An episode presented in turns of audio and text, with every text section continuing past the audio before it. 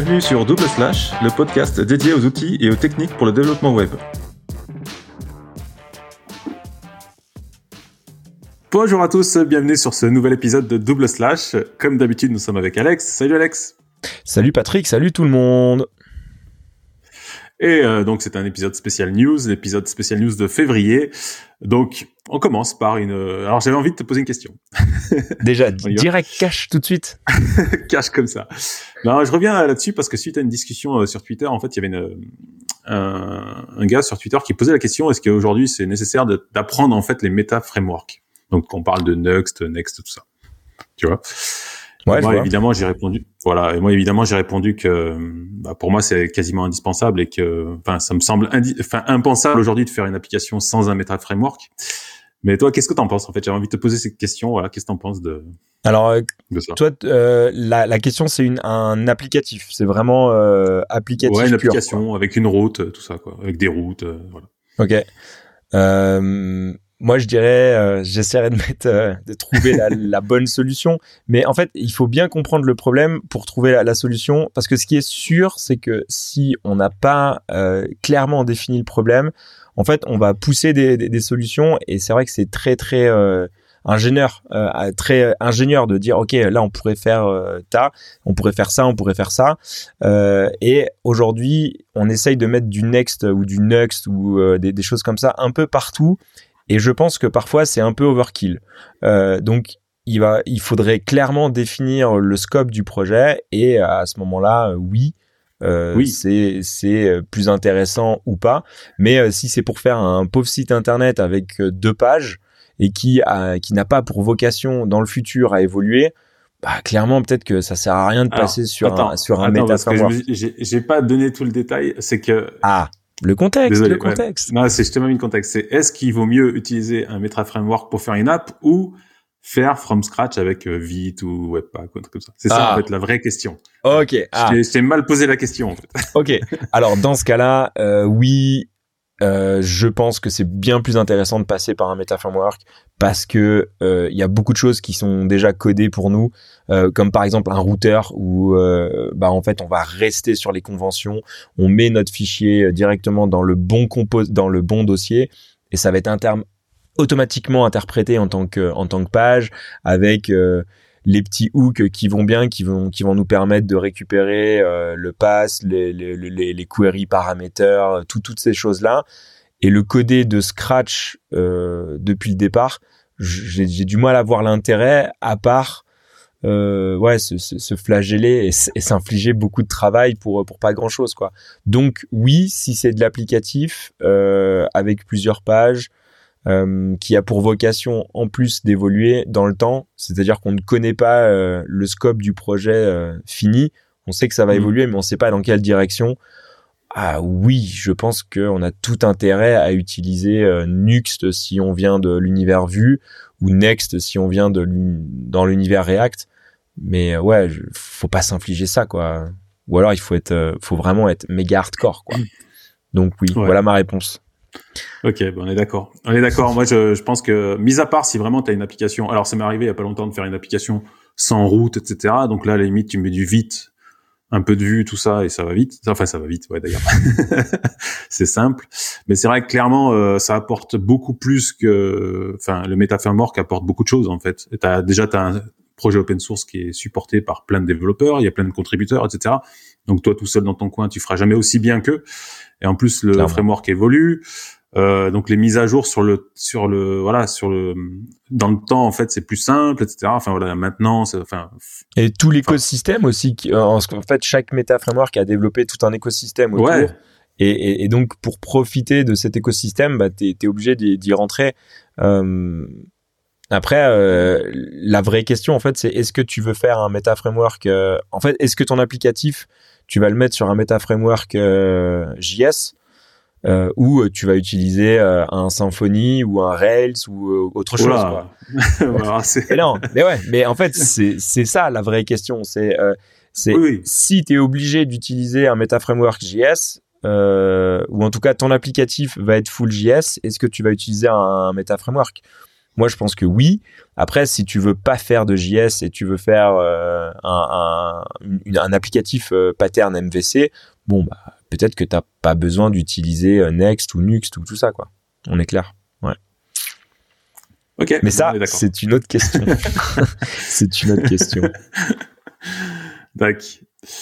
Bon, euh, sinon on avait on avait des retours d'auditeurs, ça se fait plaisir d'avoir un petit peu de d'échanges et de retours d'auditeurs qui voilà qui écoutent le, soit sur YouTube, soit sur euh, les podcasts. Et donc on avait euh, un retour de Thibaut Barra qui bosse chez Marmelab. Marmelab c'est une boîte euh, française qui fait pas mal de trucs sur React, de librairie open source, tout ça. Euh, il nous a parlé de Green Frame. En fait, c'est un projet open source qui permet de bah, d'essayer de voir un petit peu l'impact carbone, tout ça, des sites web, des applications, tout ça. Donc le projet est open source, on peut l'utiliser, on l'installe, c'est une CLI qu'on installe sur l'ordi et tout ça. Il y a, voilà, c'est un Docker, je sais plus exactement. Et ça te donne euh, voilà l'impact en CO2 tout ça. Et après il y a un site où tu peux te brancher. Là c'est il y a un service payant, mais euh, t'es pas obligé de l'utiliser. Donc voilà. Donc j'ai testé, ça marche plutôt pas mal.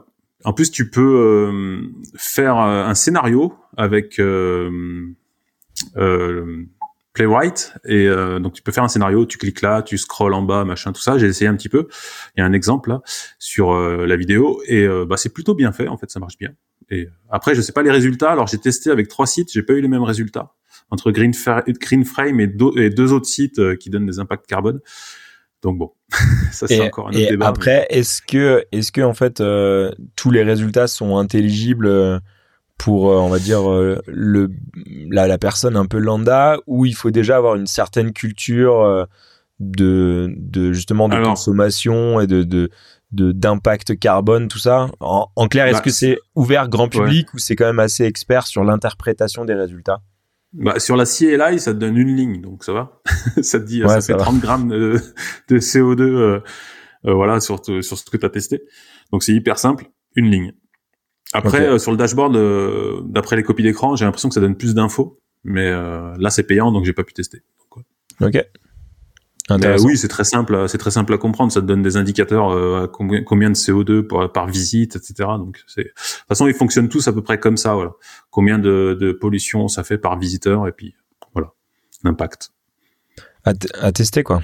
Ça marche. Ouais, à tester, c'est ça s'installe facilement, et puis c'est assez simple à utiliser. C'est une commande assez facile à utiliser. Ok. Voilà pour ça. Et, on ensuite, on... Ouais, on a on, a un autre euh, contributeur euh, hmm. suite à l'épisode euh, des animations sur les animations JS, non, c'est ça? Et sur YouTube, sur YouTube, Malik Baba Aïssa qui a bah, qui nous a laissé un commentaire, bah, qui, avait apprécié l'épisode et qui nous a parlé de Pop Motion. moi, je connaissais pas perso. Peut-être toi, tu connais peut-être? Pas du tout, non. Non, non plus. Voilà, qui, avait, qui a l'air d'être une euh, librairie pour faire des animations JS aussi, qui est assez light et qui a l'air bien faite. Donc voilà, on voulait en faire profiter à tout le monde. Pop Motion, on mettra les liens dans les notes. Ouais. Excellent. Après, on retrouve à peu près les mêmes euh, fondamentaux en fait qu'on évoquait. Euh, toujours les, les mêmes les, la, la, même typologie la même manière de de, de, de faire donc yes excellent Excellent. Ouais, c'est cool, c'est cool. N'hésitez pas à venir euh, commenter, euh, envoyez-nous même des mails hein, si vous voulez ou des trucs comme ça. Enfin, voilà, s'il y a des choses intéressantes, on en parlera dans les épisodes. Et euh, même des sujets que vous voulez aborder, pourquoi pas, bah, laissez-nous un commentaire et, et, nous on oriente aussi les, les épisodes là-dessus carrément. Ça fait super plaisir.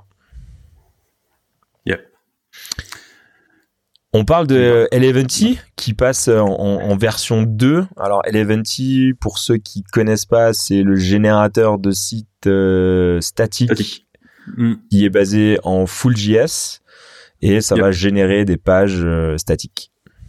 Ouais, il fait aussi du. Alors maintenant, il y a aussi un, du SSR qui est possible. Enfin, il a beaucoup évolué. Ok. Euh, perso, j'ai jamais utilisé. Hein. J'adore Eleventy. Je trouve que le projet est génial. Euh, la personne qui a qui fait le projet est super aussi. Euh, par contre, j'ai jamais utilisé et euh, je sais qu'il y a plein de modules, etc. Tu peux faire du SSR, tu peux faire du euh, des web components. Il y a vraiment plein de choses. Et là, il y a la version bêta de la 2.0 qui est sortie. C'était le c'était fin janvier. Et voilà, donc il y a plein de nouveautés. Donc il y a un post là-dessus. Il y a plein de une vidéo aussi. Voilà, il y a une vidéo, des performances améliorées, le poids plus léger, etc. Donc euh, bon petit euh, framework pour faire des sites statiques. Mais euh, je crois qu'à la base, les, enfin, le, le but premier, c'était de faire des sites rapides en fait, qui chargeaient euh, hyper rapidement, hyper optimisés sur sur du HTML quoi, pour générer. Ouais, ça fait que. Alors ouais, ouais, ça fait. Alors Eleventy ne, ne génère que du HTML à la base. C'est un générateur JS qui génère du HTML, un peu à la comme Hugo, tout ça en fait. C'est vraiment 100% euh, HTML. Si tu veux mettre du JS, c'est toi qui dois le mettre.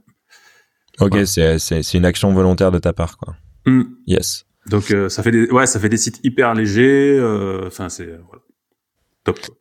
Cool. Et dans le, dans le même acabit, toujours en version 2, tu as la version de Astro qui, mm. qui est sortie en version 2 là, est-ce qu'on pourrait dire que c'est un peu la même chose? C'est un générateur de oh statique? Non, ça n'a rien à voir. Rien à voir? rien à voir. je, ne peux pas dire ça. Bon, je, retire immédiatement ce que j'ai dit alors. Toi, tu l'avais, toi, tu l'avais testé Astro euh, lors d'un live. Exactement. T'avais, avais pensé quoi d'Astro? Euh, alors moi je trouvais que ce qui était super intéressant, c'est que euh, pour des personnes qui viennent justement d'un meta framework euh, bah, de Next ou de Nuxt, on, on s'y retrouve tout de suite sur le convention over configuration. Donc on va dire l'expérience utilisateur de créer ses composants, de créer ses pages, c'est hyper fluide, ça marche tout de suite, c'est mm. hyper facile. Et euh, à la sortie, ça nous génère des, des, fichiers HTML euh, sans JS ou avec JS. Ça, c'est avec c'est c'est le choix et en fait, on va déclarer de manière vraiment explicite en disant bah ça, je veux que ça soit euh, transporté dans le client ou ça, je veux que ça soit interprété. Donc, on, on peut utiliser euh, du JS mm. comme on veut. Deuxième avantage, c'est qu'il est totalement agnostique, c'est-à-dire euh, Android, pardon Android, n'importe quoi, Angular, React, Svelte, où en fait, on, on va utiliser la librairie JS que l'on souhaite pour faire nos, nos, propres composants. Et donc ça, en fait, euh, c'est ça, c'était vraiment super super agréable. Et après, ils ont le concept justement de Island où en fait ils vont isoler euh, vraiment dans le composant. Et, donc ça, c'est ça, c'est ça, c'est intéressant. Mais euh, qu'est-ce qu'amène mm. la, la version 2 exactement? Plein de choses, plein de choses. Euh, Déjà, il y a le compte. ouais, il y a beaucoup de choses. Tu vois, il y a un peu le résumé, la vie de 4, etc. Donc forcément, ils sont, sont passés à vie de 4. Euh, ils ont, ils ont amélioré le euh, hot, module, module, reload au niveau du, du développement.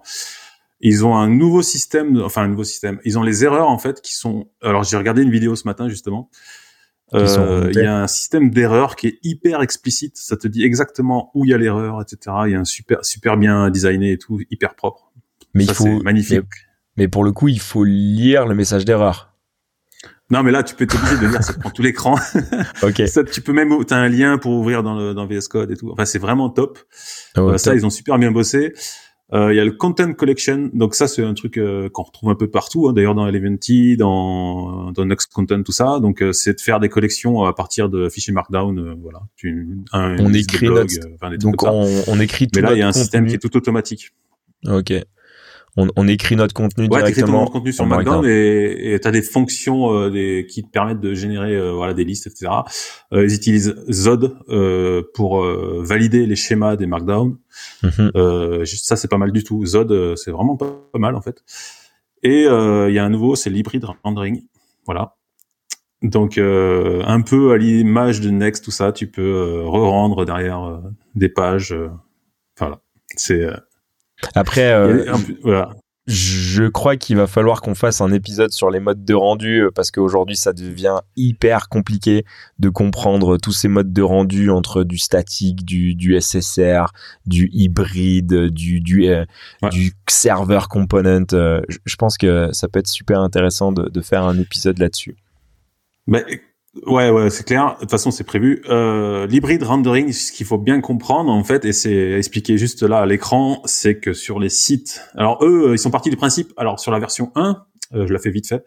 Euh, tu pouvais faire du SSR, mais c'était soit tu faisais du statique, soit tu faisais du SSR. Je crois que tu pouvais pas choisir l'un ou l'autre. C'était pas mélangé. Voilà. Euh, là, c'est changé, c'est donc c'est résolu. Aujourd'hui, tu peux faire des pages en statique et des pages en SSR. Et euh, but principal, évidemment, euh, c'est de pouvoir générer des sites avec des gros volumes de pages. Toujours le même problème. Voilà. Et, Donc et ouais, donc et donc en fait tu vas pouvoir garder ta, ta structure statique sur des pages qui sont pas rendues, enfin qui qui ont peu d'évolution et euh, garder euh, on va dire de la fraîcheur quand on a besoin avec euh, un rendu serveur quand là tu as besoin d'avoir quelque chose de, beaucoup plus dynamique quoi. C'est de toute façon c'est obligatoire et tous ils sont venus hein, Gatsby, Next, tout ça, enfin tous tous tous quoi. ils sont obligés d'être obligés parce que quand tu as un site de 20 ou 30 000 pages, tu peux pas le générer comme ça en déploiement. Donc il faut euh, ce, type de système pour euh, pouvoir générer les pages à la demande. Yes. Mais ouais, Astro top, hein. très très très très bien quoi. Cool. Euh, tu parles de T'as dit le mot Gatsby, gros changement sur sur Gatsby. Ils sont pas Gatsby en fait, la boîte, la, la Gatsby Incorporation. a été rachetée par Netlify. Alors ça, c'était la bombe. Euh, je crois que personne s'y attendait en fait. Si, en fait, il y avait un peu des rumeurs. Je crois qu'il y avait quelques rumeurs, mais c'est sorti comme ça, bam, le 1er février, euh, Netlify euh, rachète Gatsby Incorporation. Et, et, à mon avis, on n'a peut-être pas le montant de l'acquisition, non? Euh, L'information, ouais, on n'a peut-être pas l'information. Après, peut-être que si on cherche, on l'aura. Euh, mais euh, après, ce qui, ce qui est sûr, c'est que euh, ça va amener beaucoup, beaucoup de choses chez Netlify.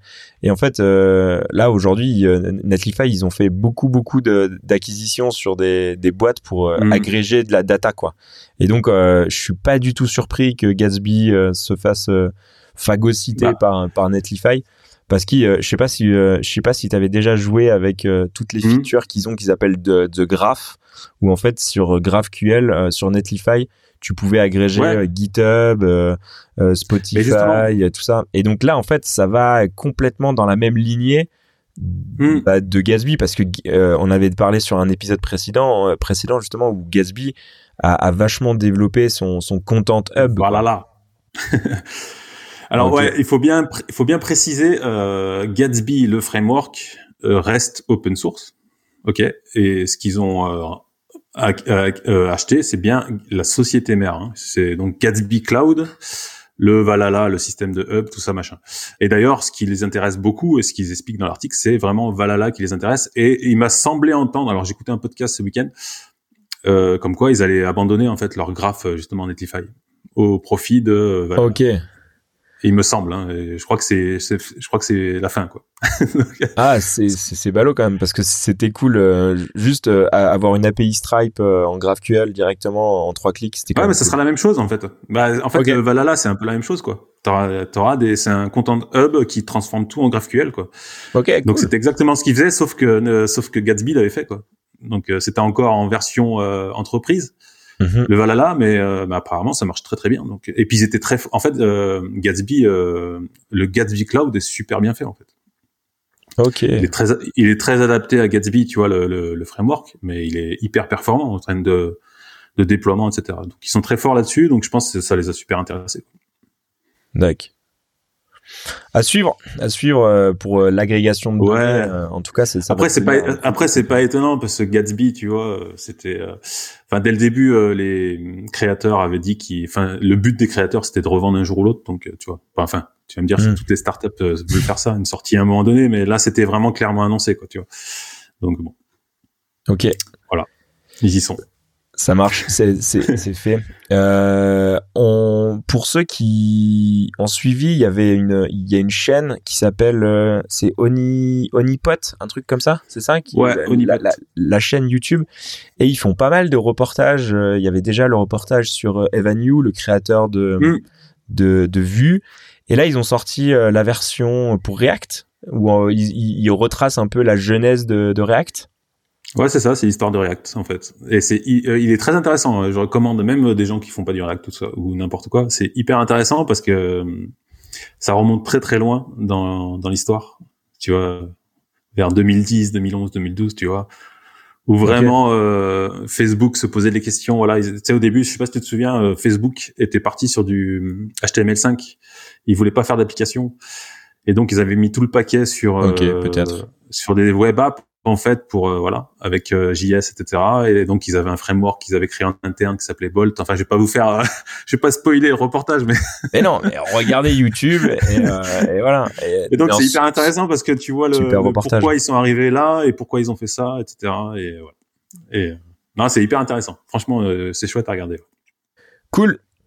Euh, et euh, allez, on lance le pavé dans la mare. Euh, il y a quelqu'un, euh, Arnaud le, le, Mercier, qui, qui, qui, écrit un blog, un, un blog post, quoi, et il dit vas-y, on, on, supprime Webpack des projets Symfony. C'est ouais, un peu osé, non? Non, j'ai vu passer ce truc, alors ça m'a, j'ai trouvé ça. Alors au début, je me suis dit, mais qu'est-ce qu'il fait lui? Et en fait, je me suis dit, ouais, en même temps, il a, il a pas tort, c'est peut-être pas mal. en fait, il aime pas JS lui à la base. Parce qu'il vient du... Ouais, il vient du monde PHP, quoi. Ouais, on va dire ça. Et puis euh, ça l'embête d'utiliser des toolings euh, Node, etc., et de les maintenir et tout ça. Donc il a, voilà, il a fait un article là-dessus. Euh, il explique en fait comment euh, concaténer les fichiers JS, etc., CSS, tout avec PHP en fait. Donc il, voilà, il, montre la méthode avec du Symfony, comment, bah voilà, gérer CSS et JS qu'avec du PHP, sans tooling Node, etc., sans Webpack et tout. C'est pas mal, c'est intéressant. Voilà, pour ceux qui sont intéressés là-dessus. On mettra le lien.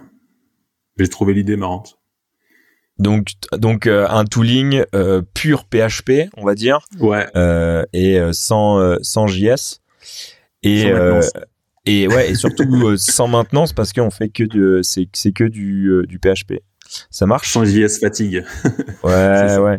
Mais pour ceux qui sont fin énervés en JS et, et, qui veulent rester sur sur du tooling JS, il y a Volar qui prend en fait un, nouveau départ et une nouvelle extension et qui mm. évolue vers quelque chose de beaucoup plus euh, agnostique. C'est un peu la tendance euh, parce que mm. Volar, pour refaire un peu l'historique, c'est euh, l'extension de Vue 3 où en fait dans dans VS Code on va avoir une, une, extension qui va nous permettre de l'autocomplétion de et euh, des snippets euh, le la, la, coloration syntaxique toutes ces choses là par contre là là mm. le projet prend une autre dimension ouais a priori euh, grosse dimension puisque Volar en fait ils ont séparé euh, le le code en fait et il y a un corps il y a un corps volar.js c'est le corps en fait du, du framework qui sera framework agnostique, donc euh, et donc qui peut être utilisé pour d'autres euh, frameworks comme React, euh, Angular, etc.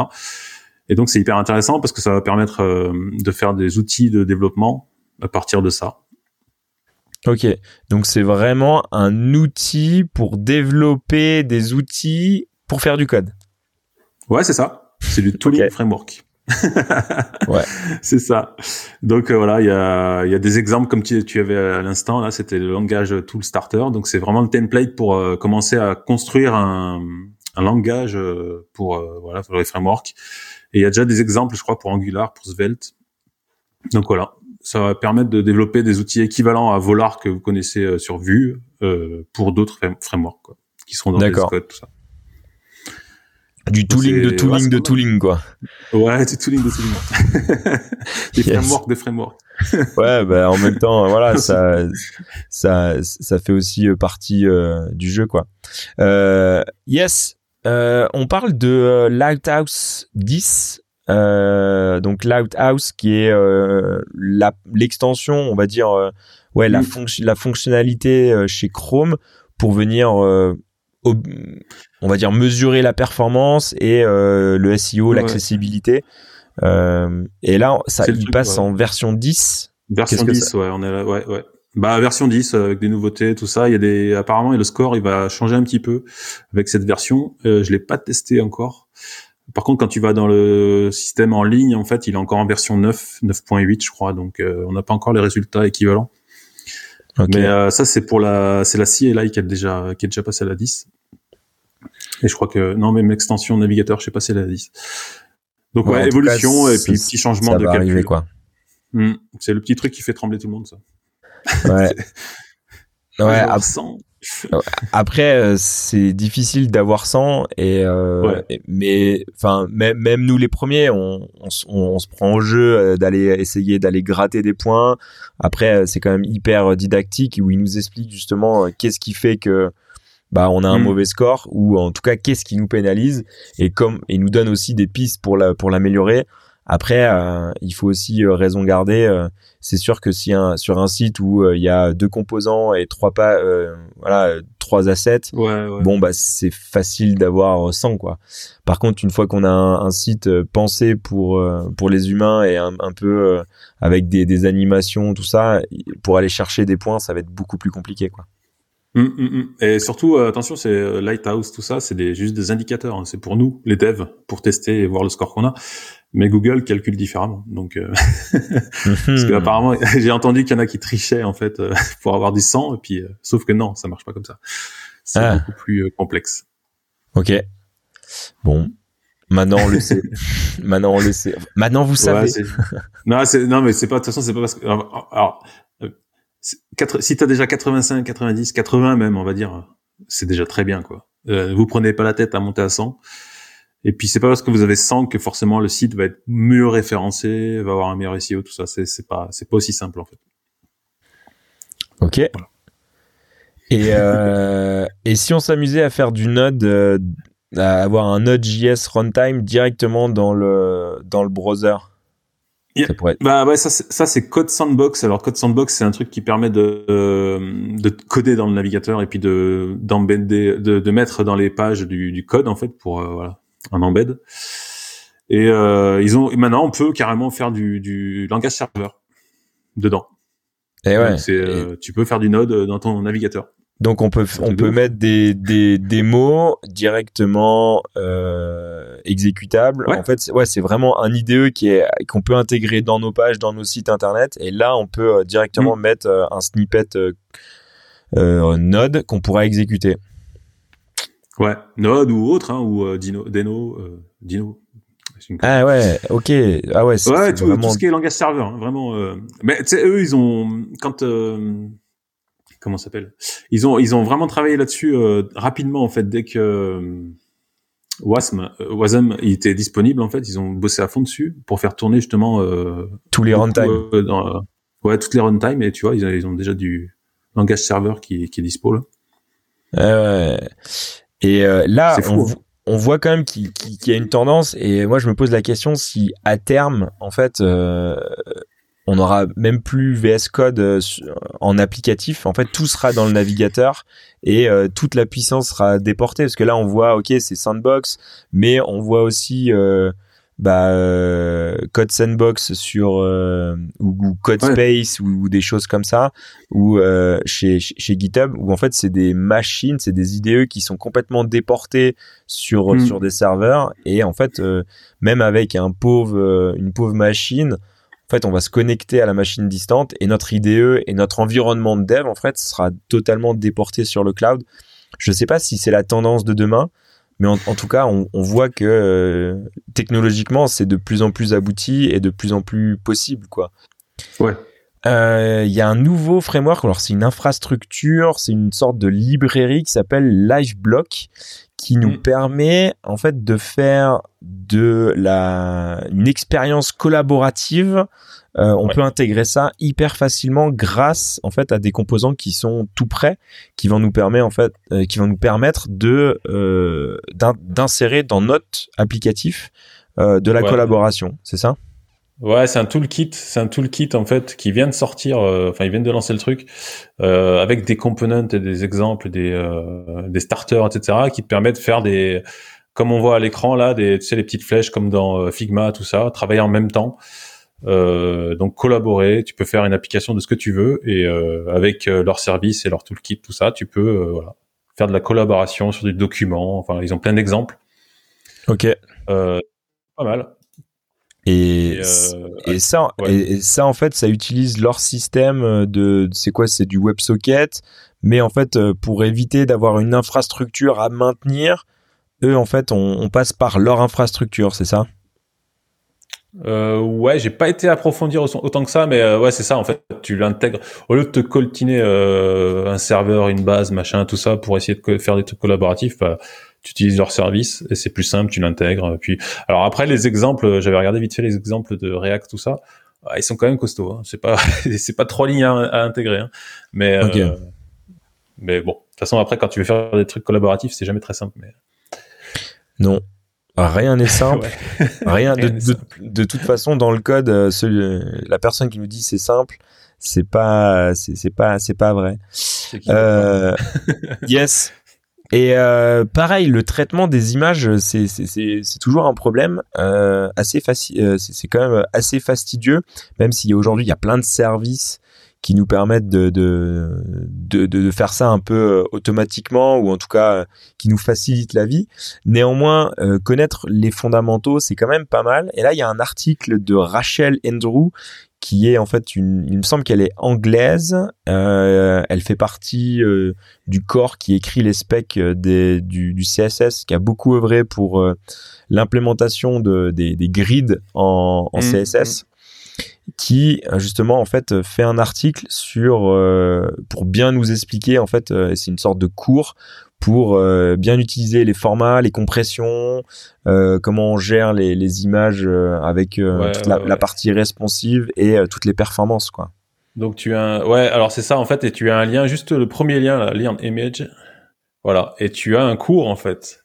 En fait c'est un ah. cours voilà, WebDev, c'est une plateforme euh, qui te donne plein d'infos et des cours. Il y a plein d'infos sur HTML, CSS, tout ça, comment bien faire les images, comment charger correctement les préloads, fait, tout ce que tu veux.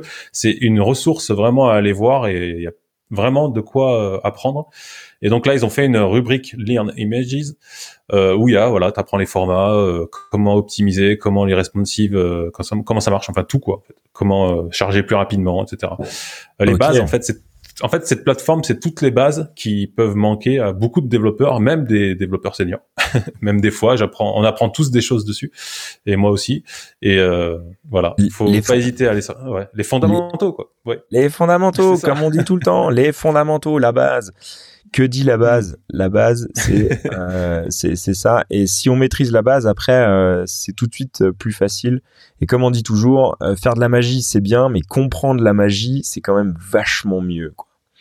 Mais c'est clair. Et eh ben ouais. Et ouais. Yes. Euh... bon, toi, toi, bon. euh, on parle de corps, justement, les fondamentaux. Euh, c'est quoi le, le corps JS J'ai pas vu ça. alors, c'est euh, euh, c'est un article qui est sorti. Euh, enfin, c'est un. Ouais, en fait, c'est le c'est le créateur de CoreJS. Donc, CoreJS, c'est une librairie euh, qui contient plein de polyfills euh, qui sont utilisés dans énormément de, de projets, de frameworks, etc. Et ça permet, euh, quand ton navigateur prend pas en charge certaines fonctionnalités, bah, qu'il les prenne en charge. Voilà. C'est hyper utilisé. Et en fait, le, le créateur du framework, alors il y a, c'est le créateur, mais il y a aussi des contributeurs, mais c'est lui le plus gros contributeur. Si tu vas dans les graphes euh, des contributeurs, c'est euh, enfin c'est lui qui bosse quoi en fait. C'est voilà, il y a que lui. C'est son projet quoi. C'est son projet et donc il a fait un très très long article parce qu'en fait euh, il est en galère et en fait voilà, je vous invite à le lire. Il est très très long. Hein. Mais vraiment, son histoire, elle est incroyable. Hein. Il a fait de la prison, machin, enfin, et parce qu'il a eu un accident de voiture. Il a, voilà, bref, je vais pas détailler. Et il explique qu'en fait le projet open source qui donc qu'il a créé, il est énormément utilisé. Il fait voir les tu vois les Netflix et compagnie, des sociétés Netflix, eBay, voilà, euh, Pornhub, euh, Binance, Spotify, donc des des petits sites quoi, des petits sites. Des, des sociétés qui engrangent des millions, tu vois. Et euh, sauf qu'il explique que il y a personne qui qui donne de l'argent en fait. Donc on en revient toujours au même truc, c'est que voilà, un projet open source qui est énormément utilisé par des grosses sociétés et personne va mettre la, main au porte-monnaie en fait. Donc euh, ça en revient toujours au même truc quoi. Il faut euh, soit contribuer au projet open source, soit euh, financer euh, ces euh, ces gens qui voilà qui euh, CoreJS c'est hyper important dans la communauté des frameworks etc. Ok.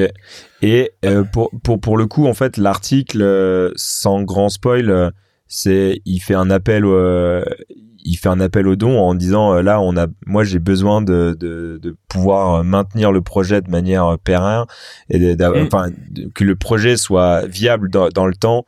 Euh, il faut qu'il y ait soit des contributeurs euh, soit de, de l'argent qui rentre quoi.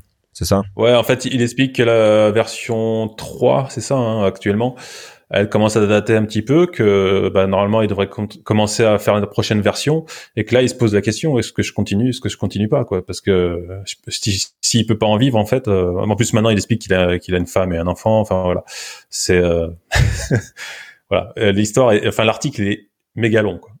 ouais. Après, je, pour pour ceux qui nous voient sur la vidéo parfait sur YouTube, mais en fait il y a il y a il y a une image qui résume parfaitement bien, c'est ils ont construit tout, tout, tout, tout, tout un empire, euh, donc toutes les sociétés qu'on a citées. Et en fait, euh, il y a une grosse pierre angulaire qui est CoreJS. Et si demain CoreJS s'écroule, leur système s'effondre aussi, quoi. Donc, euh, même en, termes de, pérennité, c'est super dangereux pour ces grosses boîtes-là, quoi. Ouais, en fait, ce, ce dessin-là, tu sais, il était sorti quand il y avait eu la grosse faille, je sais plus sur quoi. tu sais, une faille, je sais plus sur quoi, il y a quelques mois. Ah, et en fait, en fait, c'était un, ouais, c'était un framework. Je crois que c'était Java. C'était une lib qui était hyper utilisée sur tous les systèmes en fait et qui avait une faille. Et en fait, euh, ils se sont rendus compte qu'en fait c'était un mec qui maintenait ce truc et que toutes les sociétés l'utilisaient en fait. tu vois? et en fait, ce dessin était sorti parce qu'en fait, tu vois, c'est il y a juste le mec, il est tout en bas, tout petit, et il tient avec son petit euh, son petit morceau. La personne ne finance en fait. Et personne ne finance et voilà. Et donc. Euh, Yes, compliqué, mais en tout cas open source euh, ce qui ce qui nous rappelle en fait que chaque installation d'une dépendance vient avec son lot de dépendances. Et donc mm. euh, bah c'est il faut prendre en compte ça quoi. D'autant plus quand on est des grosses grosses boîtes quoi.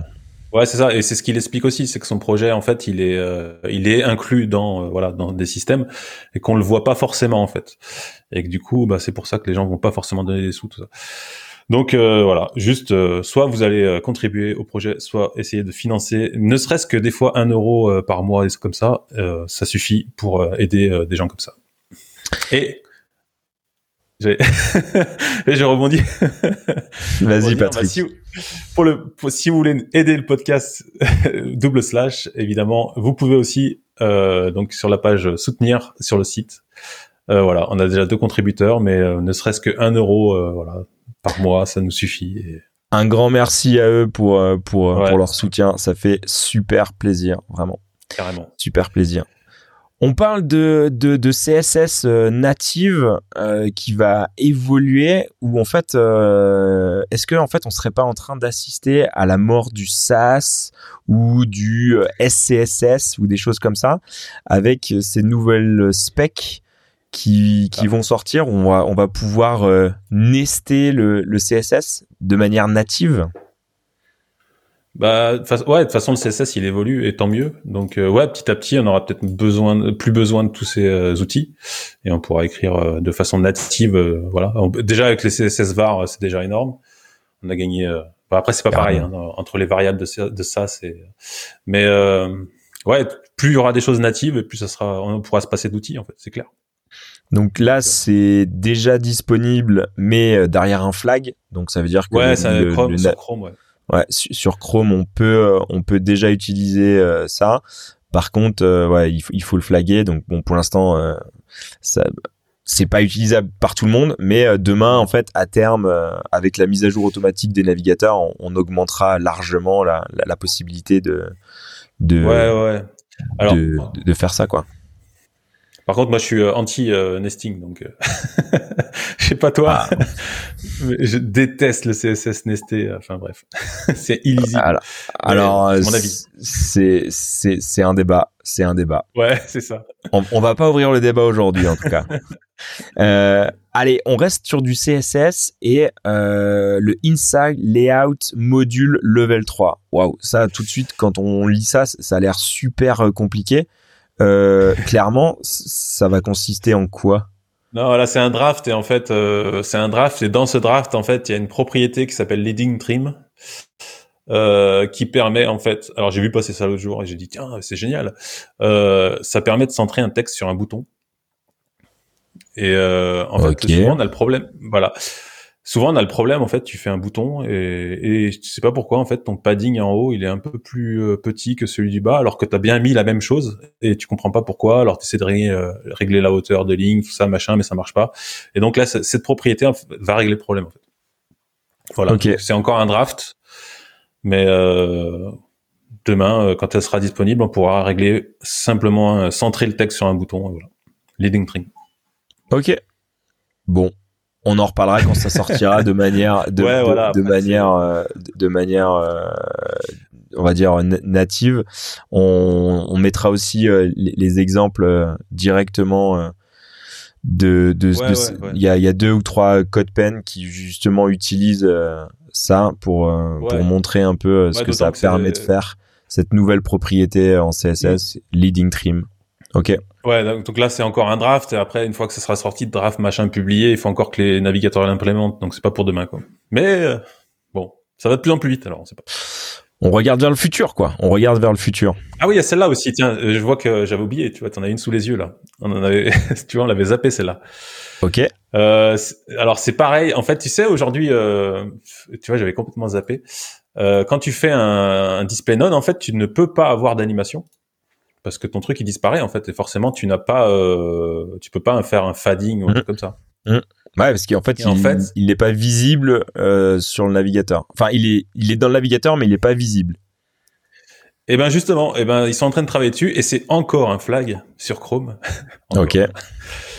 Et ça devrait marcher en fait, euh, bah, un de ces quatre. Et ils sont en train de travailler dessus pour le rendre. Et donc là, si tu cliques sur le close, et eh ben normalement, il devrait disparaître avec une animation. Ah, donc en, fait, ton, ton, ton display none et ton display euh, ou, display block en fait, mm. euh, tu pourras animer euh, cette propriété-là. Donc la, la, la, disparition de ton élément, euh, tu pourras l'animer, quoi. Ok? Ouais, tu pourras faire une transition. Donc c'est en flag et, et bah, du coup, t'as rien à changer. Hein, c'est juste ça, ça, devient natif en fait. Donc tu pourras faire une transition sur un display. Ok. Donc ça c'est ça voilà. Ça arrive sur Chrome, donc qui sait, peut-être ça va arriver sur les autres. Ouais, après ça arrive toujours, euh, ça arrive toujours à un moment donné, mais il faut il faut attendre quoi. Par contre, il y a un truc qu'on a attendu depuis très très très longtemps, c'est euh, les notifications sur iOS, euh, donc le web push en fait, pour les PWA, euh, donc les PWA, les Progressive Web App. En fait, un gros argument commercial qui était euh, contre les PWA, c'est qu'ils disaient oui, on peut pas faire des push, on peut pas faire des notifications, on peut pas faire des notifications. Donc commercialement, c'était un, un, frein, même si euh, au plus profond de moi, je pense que les notifications sont un frein à la productivité de ma boule et, et comment et comment perturber ton cerveau euh, toutes les 10 minutes avec un tutut.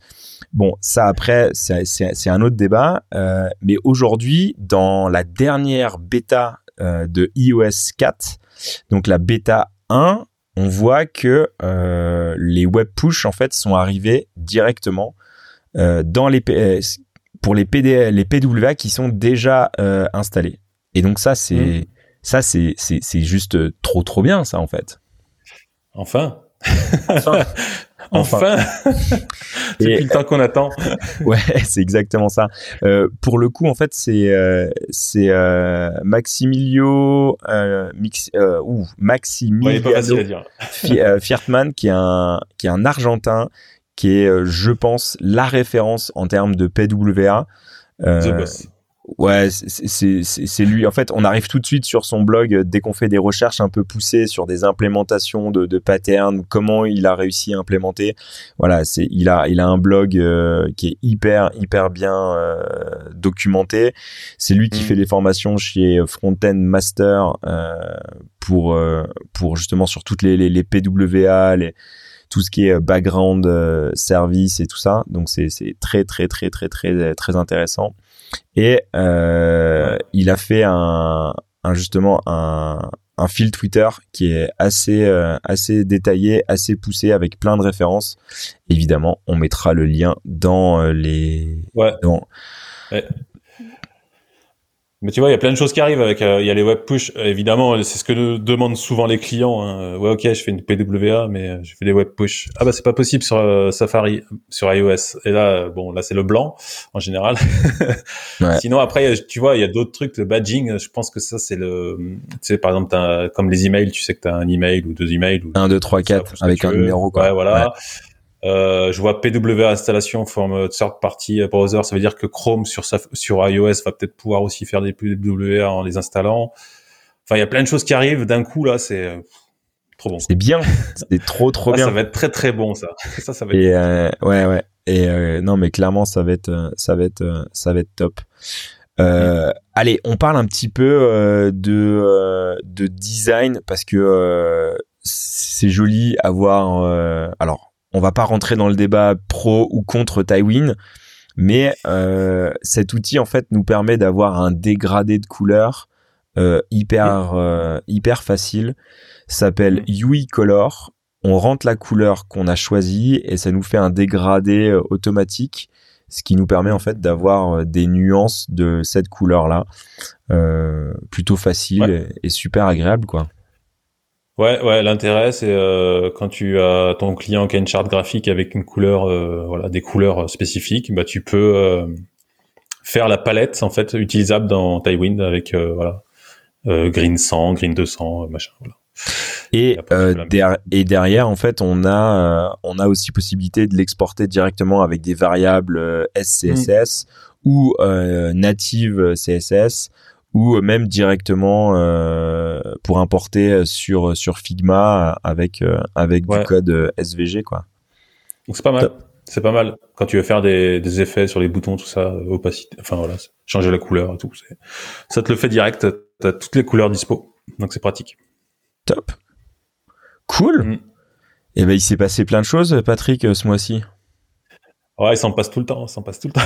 et ouais, et on, euh, on, note, ouais, vas-y, pardon. Et, euh, et, et on, de toute façon, il, se passe beaucoup de choses. Il y a eu aussi la, la, la vue conf à Amsterdam où ils ont annoncé pas, mal de choses. On fera des retours aussi là-dessus sur le prochain épisode news. Oui, carrément.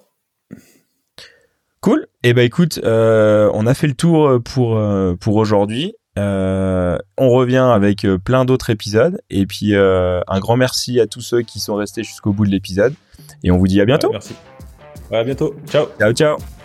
Retrouvez Double Slash sur vos plateformes de podcast préférées et sur le site internet du podcast www.slash-podcast.fr. Sur le site, vous allez retrouver tous les liens de l'épisode, les références évoquées durant l'émission.